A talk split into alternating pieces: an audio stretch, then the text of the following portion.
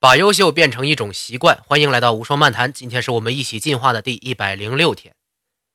我前几天啊听新闻的时候，听到了这么一则消息：苹果公司拒向高通公司支付多项专利费，并上诉法庭。哎，理由是呢，苹果公司只用了很少的高通的技术专利，但是高通却要求苹果公司支付手机业务利润的百分之一给自己，价值不对等。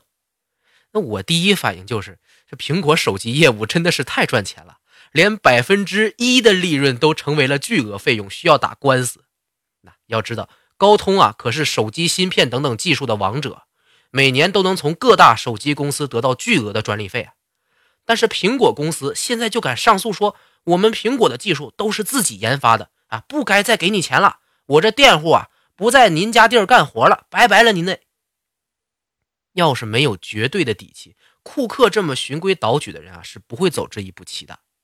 那说到技术问题，苹果公司现在的技术啊，可谓是世界一流，什么手机啦、电脑啦，啊，号称是领先世界二十年的技术高度。那对外呢，也是宣称所有的抄袭都是非常可耻的，呼吁大家保护知识产权。可是苹果最开始发迹的时候，靠的就是乔布斯的一次抄袭啊。由于这次抄袭，才诞生了伟大的 Mac 电脑。今天我就给你讲一讲。乔布斯是怎么抄袭别人的？现在呢，一提到苹果，大家的第一反应不是那个水果啊，而是苹果公司。那一提到苹果公司，第一反应呢，也是苹果手机。不知道还有多少人记得苹果是做电脑起家的？乔布斯和另外一位创始人呢，沃兹尼亚克，在一九七六年一起建立了苹果公司。沃兹尼亚克呢，负责技术研发，乔布斯负责市场营销。在第一款产品啊，苹果一号机，呃，不算成功的面世之后吧，一九七七年，两个人推出了啊，远超当时个人计算机技术的新电脑，就是苹果二号机啊，真正的成为了先驱者。而苹果公司呢，也成为了青年电子爱好者的新宠。截止到一九八零年，苹果二号机每年都为苹果公司和他们的合作伙伴能带来超过十亿美金的收入。哇，这给了苹果公司敢于挑战当时的蓝色巨人，就是 IBM 公司的勇气。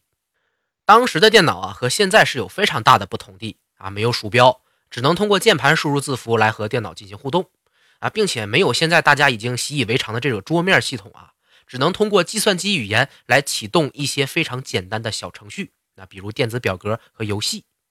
那乔布斯的野心呢，是要在个人电脑市场上成为霸主，干掉所有的竞争对手。虽然苹果二号机市场反应很好，但是乔布斯清楚，只凭现在的苹果电脑还是不够的，还需要一些更新的、更厉害的创意才行。有一天，乔布斯手下的一位工程师拉斯金给了他一个消息：“，你应该找个机会去施乐帕克看一看，那里应该有你需要的技术。”哎，巧合的是呢，没过多久，施乐公司还主动联系了乔布斯。希望能够在苹果公司上市之前聊聊投资的合作。简单的介绍一下施乐公司，还有这个施乐 Park 是什么玩意儿啊？施乐呢是做打印和复印业务出名的。那当时施乐公司已经成立了大概七十年左右，是一家全球五百强公司，总资产呢要比苹果高出一百倍啊。施乐 Park 呢是施乐的。帕罗奥图研究中心的简称就是那个 P A R C 啊，可不是 P A R K 啊，是 P A R C，就相当于现在的腾讯研究院啊、阿里研究院等等这个科技研发机构啊，专门研究新型科技。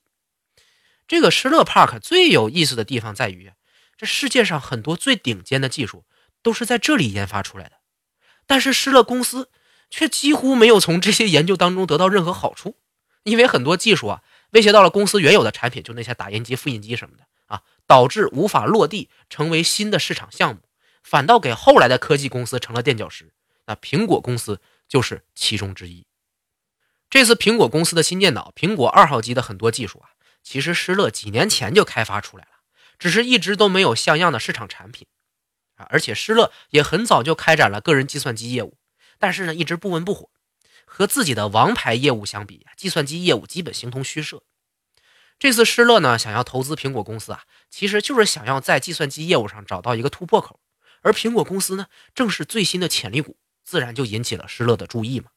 乔布斯也知道，这是最好的了解施乐帕克新技术的机会啊，绝对不能放过。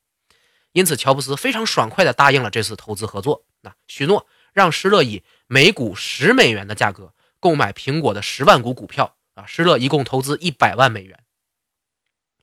但是这里有个附加条件，就是施乐必须答应让乔布斯和苹果公司的团队可以进入施乐 Park 参观，而且不准加以任何的限制。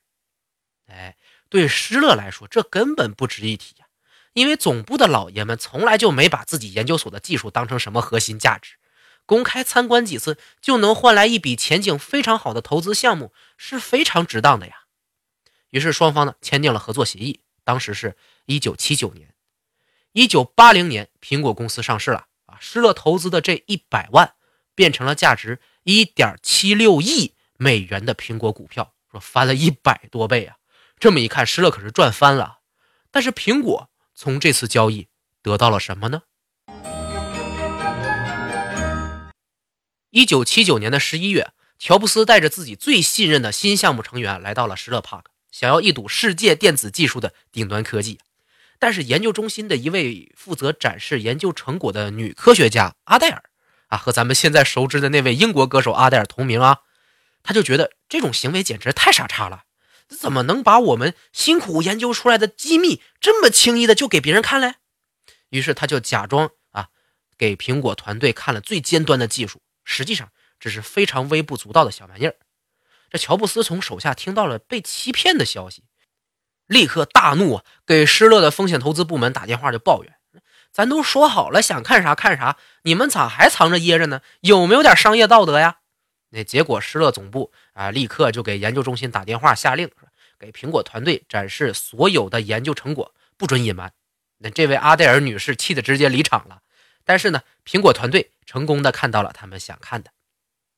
当时施乐啊，在计算机方面有三个领先世界的技术。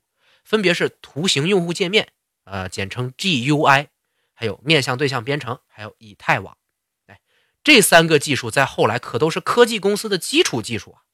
如果在这个时候施乐把这三个技术都落地成好的市场产品，就就没有以后的苹果和微软什么事儿了。乔布斯第一眼看到图形用户界面技术的时候，激动的眼睛都冒星星了。他当时就趴在展示电脑的屏幕前。一个像素一个像素的观察这个让他震惊的玩意儿，这个东西就是现在我们看到的电脑和手机桌面的那个原型，什么视窗啊啊文件夹啊啊鼠标点击可以打开文件啊等等的技术都在这里边。现在看来稀松平常的东西，那个时候可是史无前例的创造。乔布斯都惊了，当时直接喊了一句：“人你们明明就坐在一座金矿上，为什么没有开采呢？”他意识到，这项技术将会改变整个个人计算机行业。如果在施乐发现它的价值之前，苹果能够做出带有图形用户界面的电脑，改变世界的就是他们。回到苹果公司之后呢，乔布斯啊，当即就拉着苹果最牛叉的工程师阿特金森，组建了能够找到的最精英的团队，包括从施乐帕克挖墙脚过来的人啊，开始了属于苹果的。图形用户界面设计，把施乐 Park 想不到的用户体验部分加入其中，做出了真正的图形用户界面啊，还有我们现在的鼠标，并且呢，把带有这种技术的电脑推广到千家万户。哎，之后我们看到的所有苹果电脑精美的桌面设计，还有流畅的视窗切换，哎，这些苹果引以为傲的技术都来源于这里。而这项技术创造，恰恰是乔布斯从施乐 Park。抄袭过来的。等到苹果使用图形用户界面技术的新电脑面世之后啊，施乐呢就对苹果发起了长达八年的诉讼，但是呢最终没有什么结果。苹果呢也一直没有公开宣称说这项技术是抄袭施乐的，还是自己想出的点子。但是日后呢，微软抄袭苹果的桌面的时候啊，乔布斯跑到微软总部痛骂比尔盖茨说不要脸，盖茨直接回了一句：“你犯不上骂我。”咱俩都只是抄袭了施乐而已，乔布斯就哑火了，无话可说。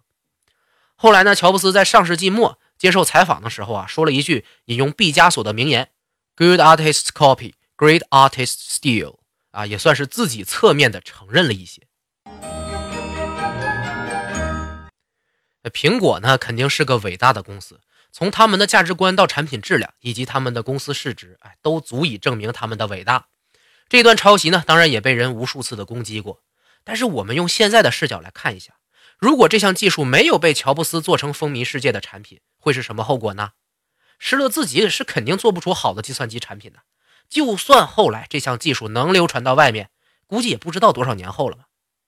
乔布斯只看了一次，就能感受到这项技术未来的价值，而且还把它实现了。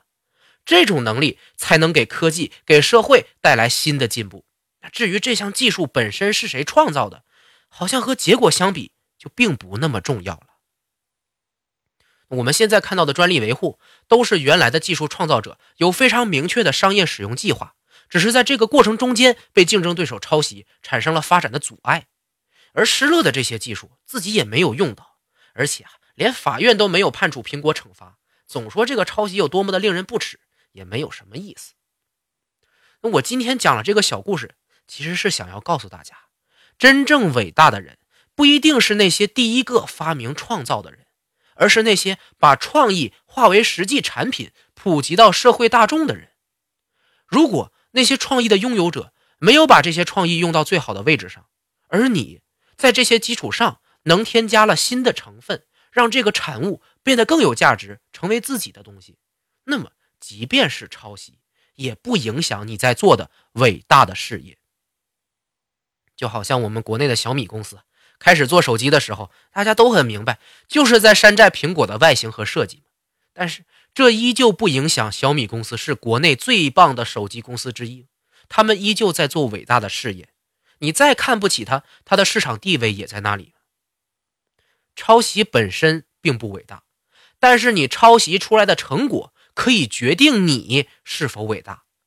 如果其他人身处金山银海当中而不自知，你又能看到这些价值，我帮你开采出来，为社会做做贡献，顺便自己享用一点好处，又有何不可呢？今天的内容就到这里，我们下期再见。